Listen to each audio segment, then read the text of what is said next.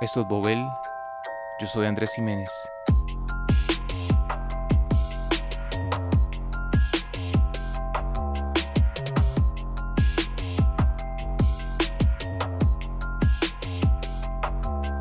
en este episodio, el COVID-19.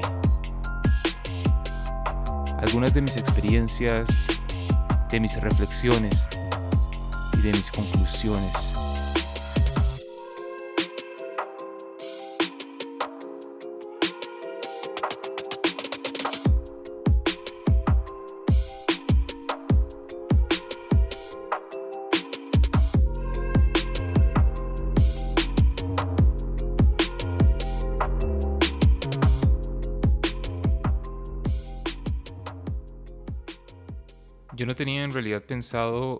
El hacer un programa sobre la epidemia global que está afectando al mundo en estos momentos. Este es un tema que salió de la nada. Mi única experiencia con algo relativamente similar había sido la epidemia de ébola que se originó en el oeste de África a finales del 2013. Esta epidemia se originó en Guinea y eventualmente se propagó fuertemente a países como Senegal y Liberia. Y eventualmente fue considerada como el brote más grave de ébola en la historia. Y recuerdo cómo esta era una situación desesperante.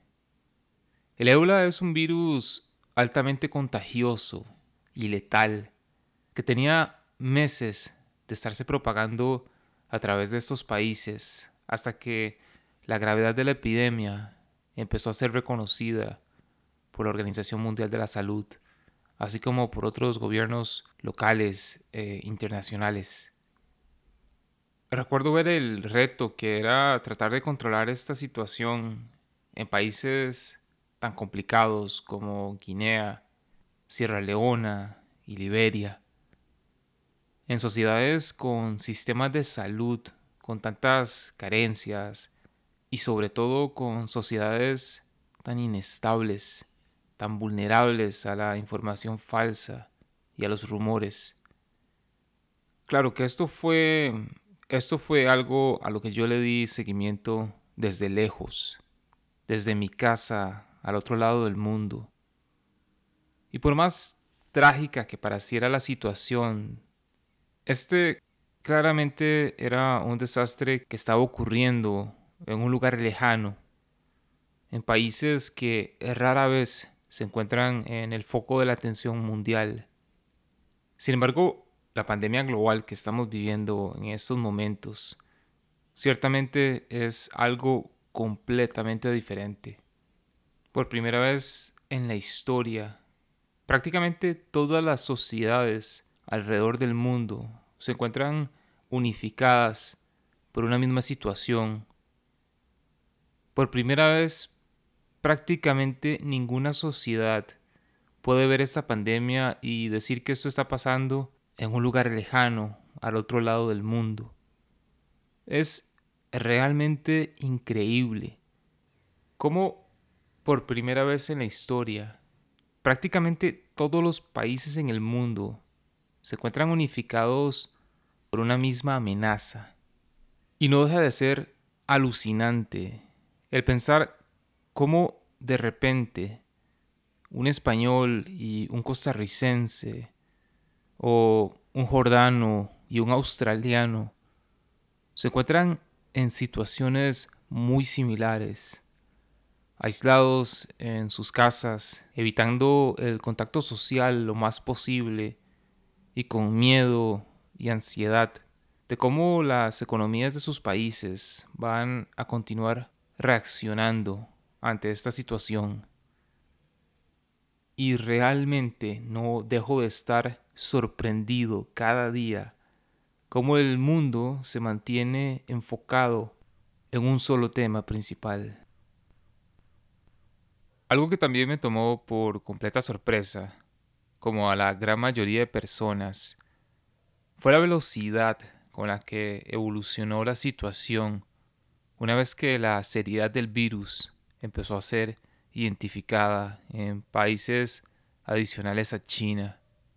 Eso dice mucho de nuestra gran dificultad como seres humanos para poder realmente comprender y visualizar el poder del incremento exponencial de algo como en el caso del número de infectados.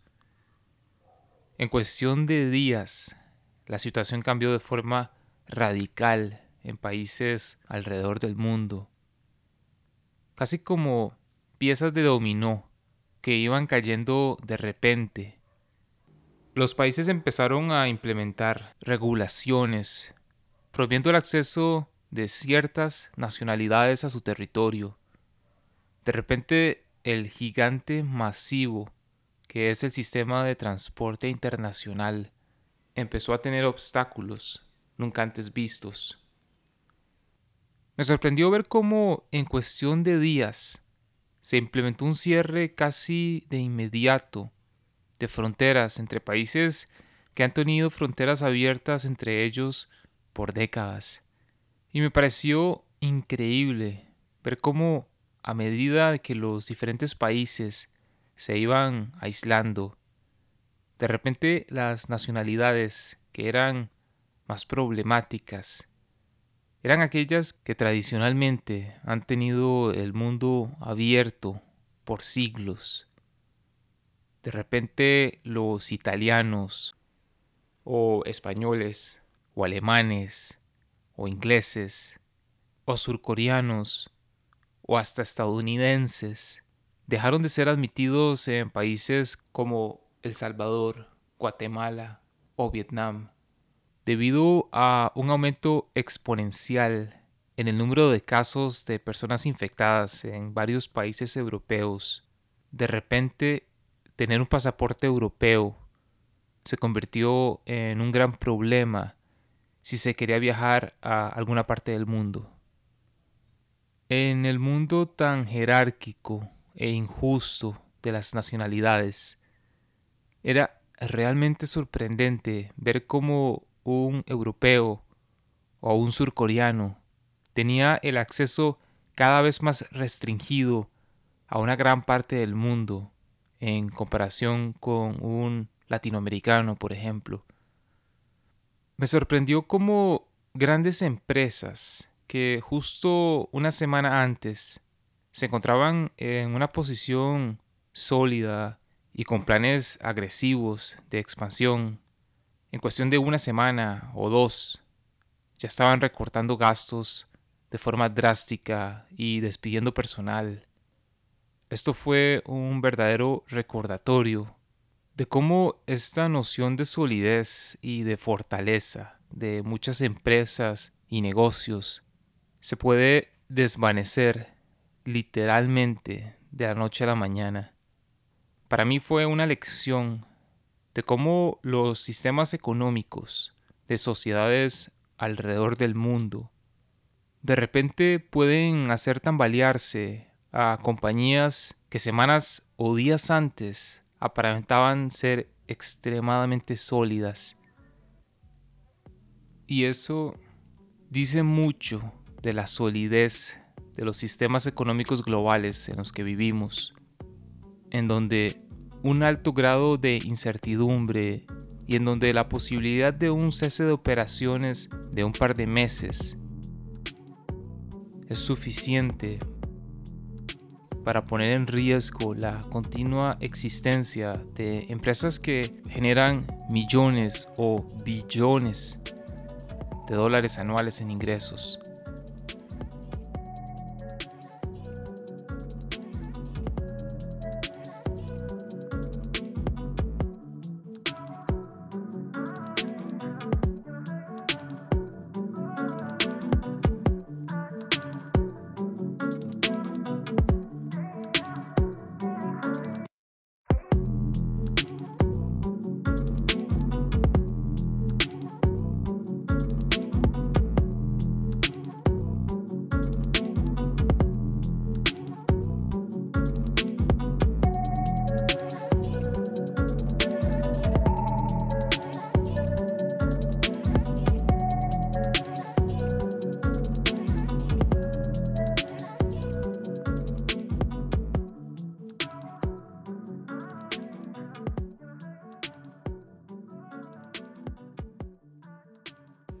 Me sorprendió también el ver cómo esta pandemia, por lo menos hasta ahora, ha afectado principalmente a las sociedades con las economías más desarrolladas y poderosas del planeta. Países como China, Corea del Sur, Italia, España, Francia, Estados Unidos, han sido entre los más afectados por esta pandemia. Y el contraste no podría ser más grande en comparación con la epidemia del ébola o de otros virus altamente infecciosos y letales que tradicionalmente tienen su mayor efecto en las sociedades menos afluentes y económicamente desarrolladas del planeta. Y bueno, ¿quién hubiera pensado que precisamente las características de este virus harían particularmente vulnerables a países con sociedades que cuentan con economías con un importante nivel de desarrollo. Y esto en parte se debe a que estas son sociedades con un importante porcentaje de personas mayores, un demográfico altamente vulnerable al virus. Adicionalmente son países con una gran densidad de población y con un alto nivel de interconectividad, en donde las personas se pueden desplazar fácilmente de un lugar a otro así como hacia otras partes del mundo, algo que facilita enormemente la propagación del virus en un periodo muy corto de tiempo. Y me sorprendió cómo funcionaba este virus, porque tenía casi la combinación perfecta para garantizar el máximo efecto. Por un lado, era claro desde un inicio que era un virus mucho menos letal para la persona promedio en comparación con muchísimas otras enfermedades contagiosas.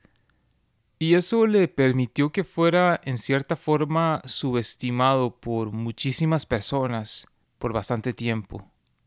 Y por otro lado, resultó ser un virus altamente contagioso. Esa combinación de factores, en cierta forma, le permitió lograr un alto nivel de propagación y de impacto. Para alguien conocedor del tema, era claro el potencial que podía tener un virus de este tipo para propagarse a nivel mundial y convertirse fácilmente en una pandemia global. Pero para la persona promedio es casi imposible el comprender la capacidad exponencial con que se puede propagar un virus tan altamente contagioso como este. Y lo que lo hizo todavía más peligroso era que afectaba principalmente a un cierto tipo de persona. De repente las personas mayores, que en muchas culturas tienen un papel vital en el cuidado de nietos, y de los miembros más jóvenes de las familias, de repente debían evitar todo contacto con ellos. De repente una población que de por sí ya se encontraba muchas veces aislada y solitaria en muchas sociedades, se vio forzada a aislarse todavía más por su seguridad y cortar casi por completo todo vínculo con otras personas me sorprendió ver cómo hasta los nietos se convirtieron en posibles amenazas para sus abuelos y abuelas. Me sorprendió también cómo de repente el concepto de lugar se volvió tan importante. Cómo el presidente estadounidense ha continuado caracterizando al virus como un virus extranjero debido a que se originó inicialmente en China. De repente el COVID-19, un virus global, había sido introducido como un elemento más en el debate nacionalista que ha estado tomando lugar en ese país por años. Y me sorprendió también cómo a medida de que las normas de prevención iban siendo implementadas alrededor del mundo. A medida de que los países iban cerrando sus fronteras y se iban imponiendo medidas de cuarentena, de repente se volvió muy claro que cada persona debía regresar a su país correspondiente. De repente, a pesar del mundo tan hiperglobalizado en el que vivimos, era necesario que cada persona regresara a su país y que cada persona permaneciera en su hogar. De repente, una gran cantidad de países dejó de permitir el acceso a personas que no eran ciudadanos o que no contaban con un permiso de residencia. Y un gran número de personas que ya se encontraban residiendo en países extranjeros decidieron regresar lo antes posible a sus países de origen en vista de los tiempos tan inciertos que se avecinaban. El mensaje de parte de las autoridades de gobiernos alrededor del mundo era muy claro. Cada quien debe permanecer en su residencia por un periodo indefinido de tiempo. Pero yo me pregunto, ¿y qué pasó con las personas que no tienen un país que consideren suyo o si su propio país no es un lugar al que puedan regresar. ¿Qué dice esta necesidad de hogar si pensamos en las personas que se ven forzadas a vivir en campos de refugiados o en centros de detención para migrantes en algún país? Y también me pregunto qué pasó con aquellas personas que no tienen un hogar a donde regresar, a donde refugiarse, a dónde aislarse y sobrepasar esta tormenta en cuarentena. Aquellas personas que viven en condiciones precarias en las calles o que únicamente cuentan con un tipo de hospedaje temporal. Rara vez el concepto de hogar ha sido tan importante y necesario y pienso sobre la forma en que se manifestó la desigualdad, sobre cómo la mejor opción para combatir esta pandemia es el aislamiento y la cuarentena, y cómo el trabajo remoto significó que millones de personas pudieron continuar trabajando desde sus casas sin mayor dificultad.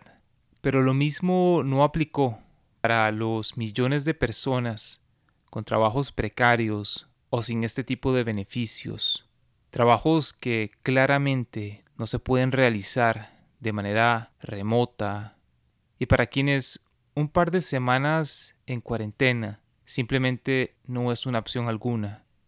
Algo que también impactó a millones de niños y de estudiantes alrededor del mundo, en donde algunos tuvieron acceso a continuar con su educación en línea a través de plataformas digitales, mientras que una gran mayoría obligatoriamente vio a sus estudios pausados de manera indefinida. Me sorprendió cómo los héroes y heroínas en esta crisis global resultaron ser médicos y enfermeras y personal de salud en general, en vez de soldados y militares. Tanto gasto de recursos y tanta atención en la construcción y el mantenimiento de un aparato militar que en una situación de pandemia global como la que estamos viviendo únicamente ha podido cumplir un rol secundario de apoyo a las instituciones médicas. Y me sorprendió cómo en el fondo esta resultó ser una enfermedad que nos obligó a ser solidarios entre nosotros, porque si bien es cierto que una gran parte de la población mundial puede sobrevivir esta enfermedad sin mayor problema, la realidad es que todos somos posibles portadores y transmisores que podemos llevar la muerte a aquella pequeña minoría para la cual una infección sería mortal. El respetar las medidas de seguridad de distanciamiento social y de aislamiento, de repente se convirtió en un acto de amor hacia los demás, así como un acto de cuidado personal.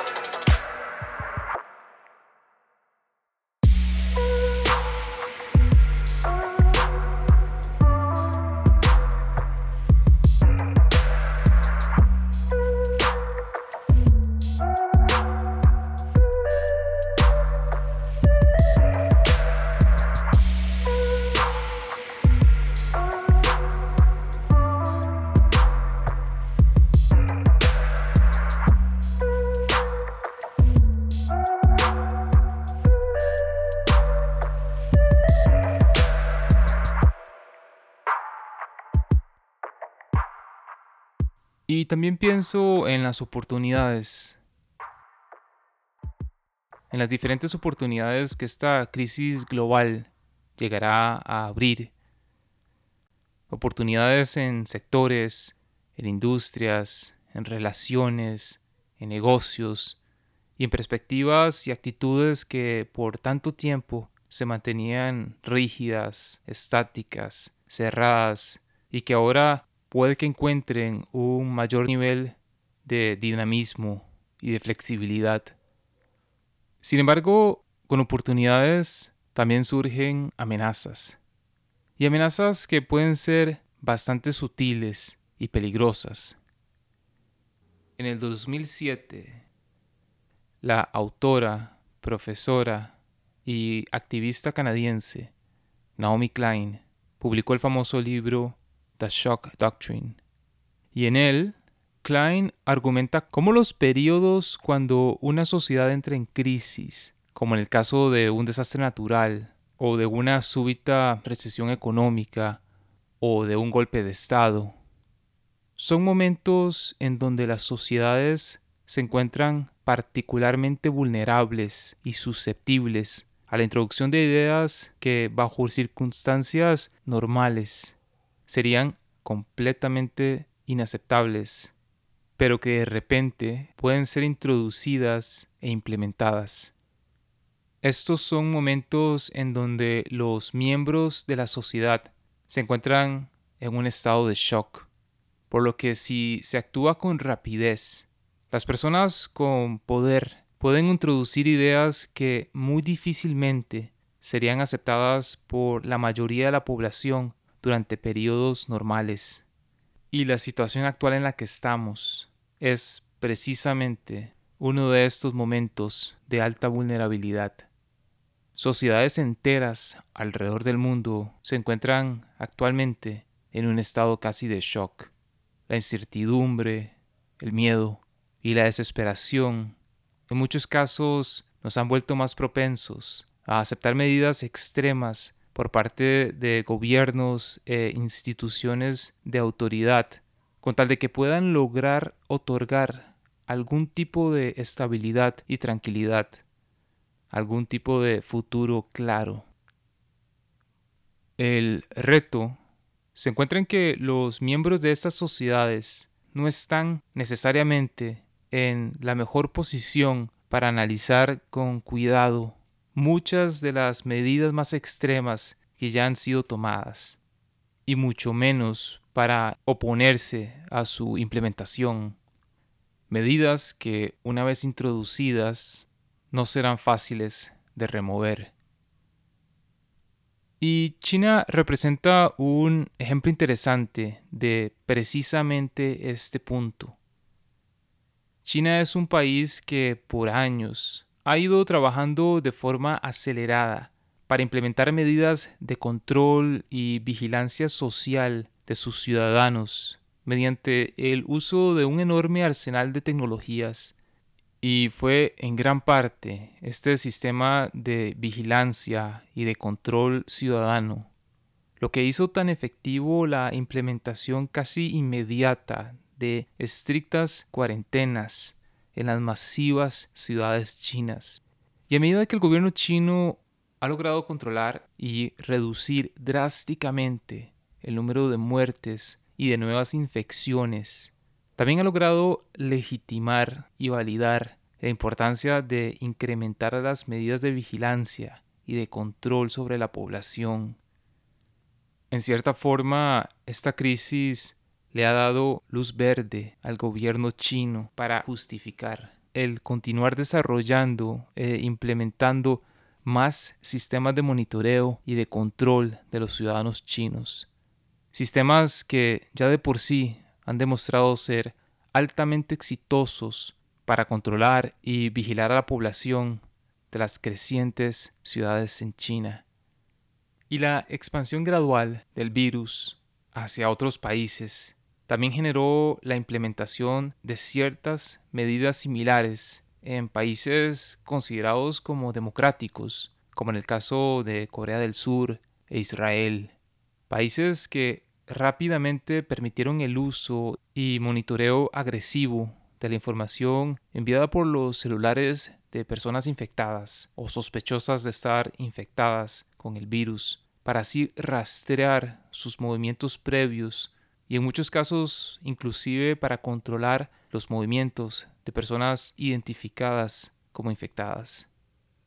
Y estas son acciones que normalmente eran reservadas para operaciones antiterroristas y de seguridad nacional, pero que ahora se han convertido en prácticas comunes por estos gobiernos. Y a nivel político también se ha visto la toma de medidas oportunistas. En Hungría, por ejemplo, su primer ministro, Víctor Orbán, ha tomado medidas para extender el estado de emergencia de manera indefinida, permitiéndole así gobernar sin la aprobación del Parlamento y extendiendo todavía más sus poderes. Y en Rusia, producto también de la expansión del virus, su presidente, Vladimir Putin, ha tomado medidas para posponer un voto importante que determinaría modificaciones a la constitución del país, modificaciones que, de ser aprobadas, le permitiría participar nuevamente en el concurso por otro periodo presidencial.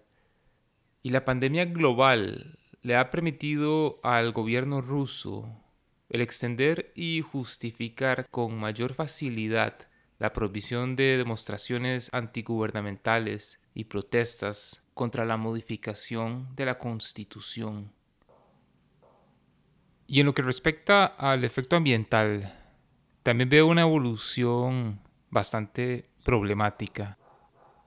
Se ha hablado mucho durante esta crisis cómo las medidas de aislamiento han logrado reducir drásticamente los niveles de emisiones de dióxido de carbono en los principales centros urbanos del mundo. Sin embargo, al mismo tiempo, veo como industrias altamente contaminantes para el medio ambiente, como en el caso de las aerolíneas, entre otras, ya han empezado a lograr importante apoyo y garantías por parte de diferentes gobiernos para suspender indefinidamente la implementación de importantes regulaciones ambientales en vista de la difícil situación económica en la que se encuentran actualmente. Industrias que antes contaban con una fuerte presión para tomar medidas urgentes para transformar sus modelos de negocios y para responsabilizarse cada vez más por los efectos del medio ambiente producidos por sus industrias. Ahora cuentan con todo un arsenal de motivos y justificaciones para retrasar o reducir fuertemente la implementación de estos cambios durante años. Y posiblemente medidas como estas son necesarias para tratar de mitigar y para tratar de reducir el ritmo de propagación de una pandemia global que todavía no ha podido ser detenida Sin embargo, sí sería importante el preguntarnos si el uso de medidas como estas seguirá siendo lo normal una vez que la pandemia sea controlada. Pero este tipo de eventos ciertamente no son algo nuevo. En el año 1348, el brote de la peste negra, que fue la pandemia más devastadora que ha sido registrada, había llegado a su pico. Su expansión gradual a través del continente europeo provocó la muerte de decenas de millones de personas. Las sociedades europeas de la época habían sido completamente desestabilizadas por el ritmo de muertes sin una clara explicación y el miedo rápidamente se fue apoderando de los habitantes de las regiones más afectadas. Y esta situación de caos social famosamente representó una oportunidad para ciertas personas que tenían planes que deseaban llevar a cabo desde hacía tiempo. Trágicamente los judíos poco a poco se convirtieron en el foco de la culpa por la expansión de esta enfermedad. La idea de que las muertes en masa eran producto de un castigo divino debido a la existencia de una minoría no cristiana fue cobrando fuerza. Y esta idea rápidamente llevó a la expulsión, a la tortura y al asesinato de judíos en comunidades a través del continente. Algo que resultó particularmente conveniente para las personas en estas comunidades que contaban con importantes deudas con los acreedores judíos que se habían especializado precisamente en el préstamo de dinero. Deudas que durante tiempos normales no habrían podido ser eliminadas con tanta facilidad. En ciertas ocasiones y en ciertas comunidades, los asesinatos y las expulsiones de comunidades judías se dieron incluso antes de la llegada de la peste negra. El oportunismo en tiempos de caos social es ciertamente una constante en la historia de los seres humanos.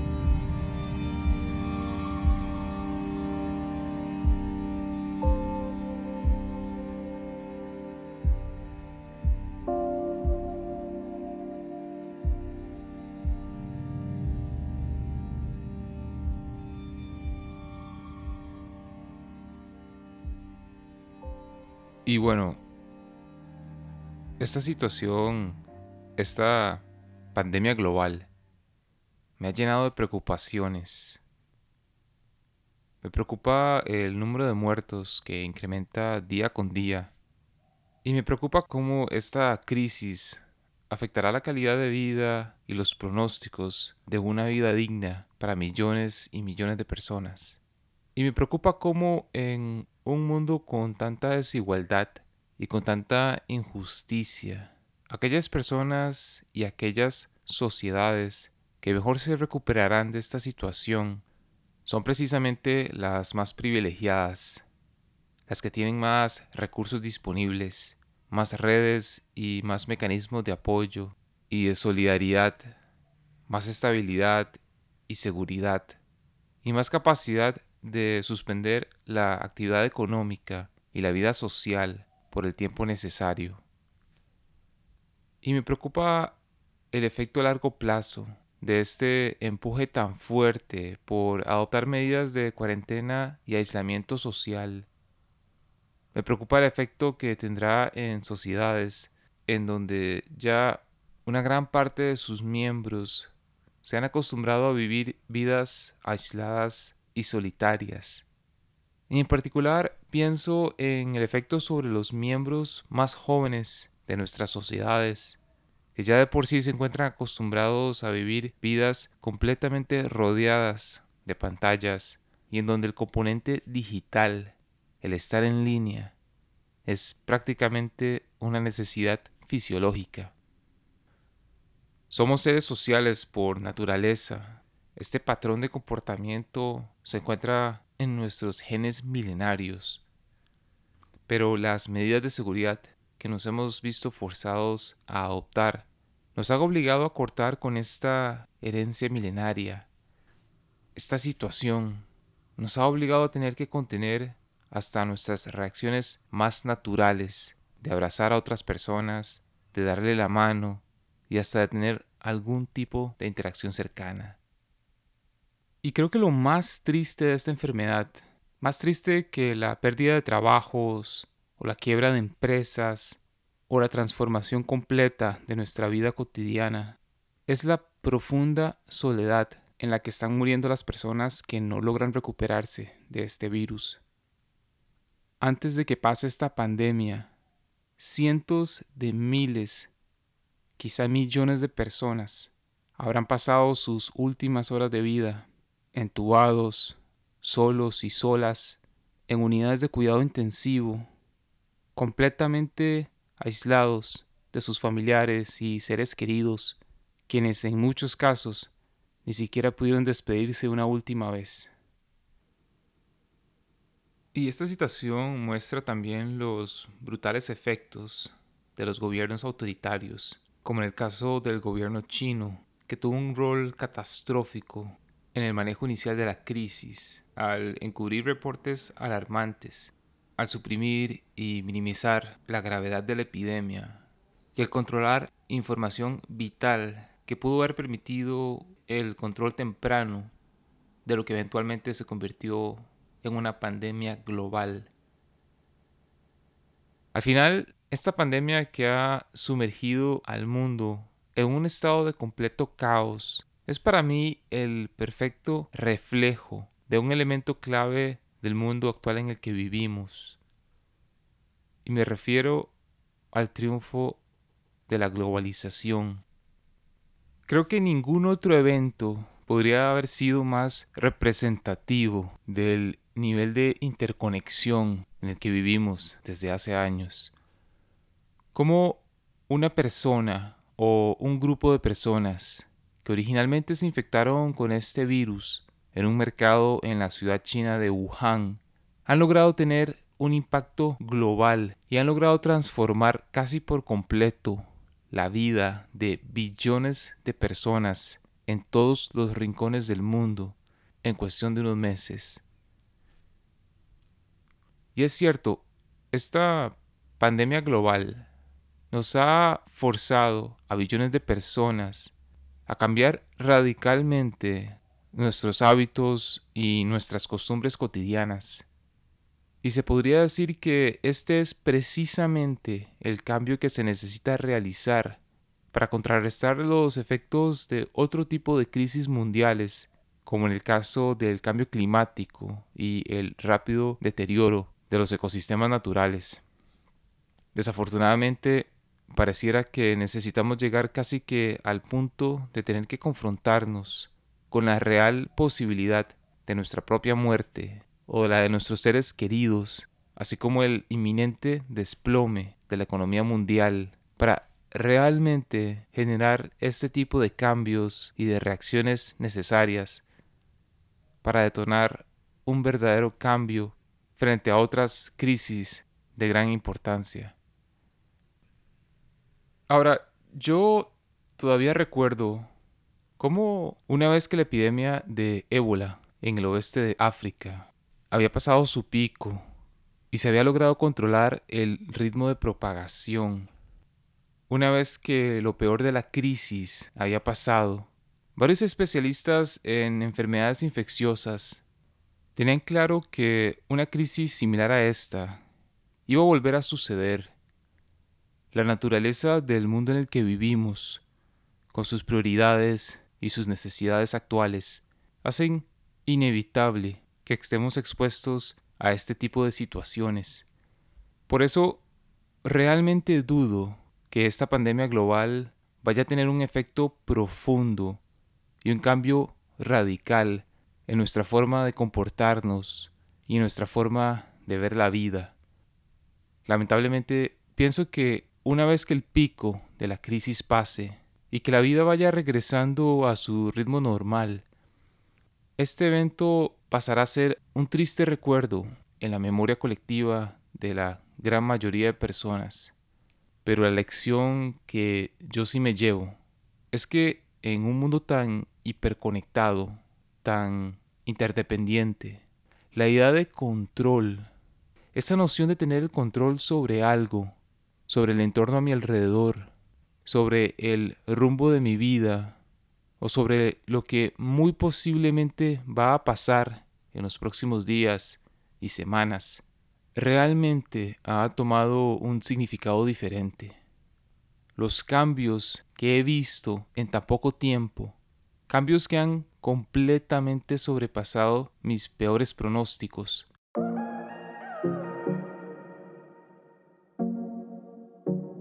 Realmente me han reafirmado que hasta las cosas que aparentan ser altamente sólidas, confiables, certeras, poderosas, de hecho podrían no sobrevivir ni siquiera un par de semanas de caos.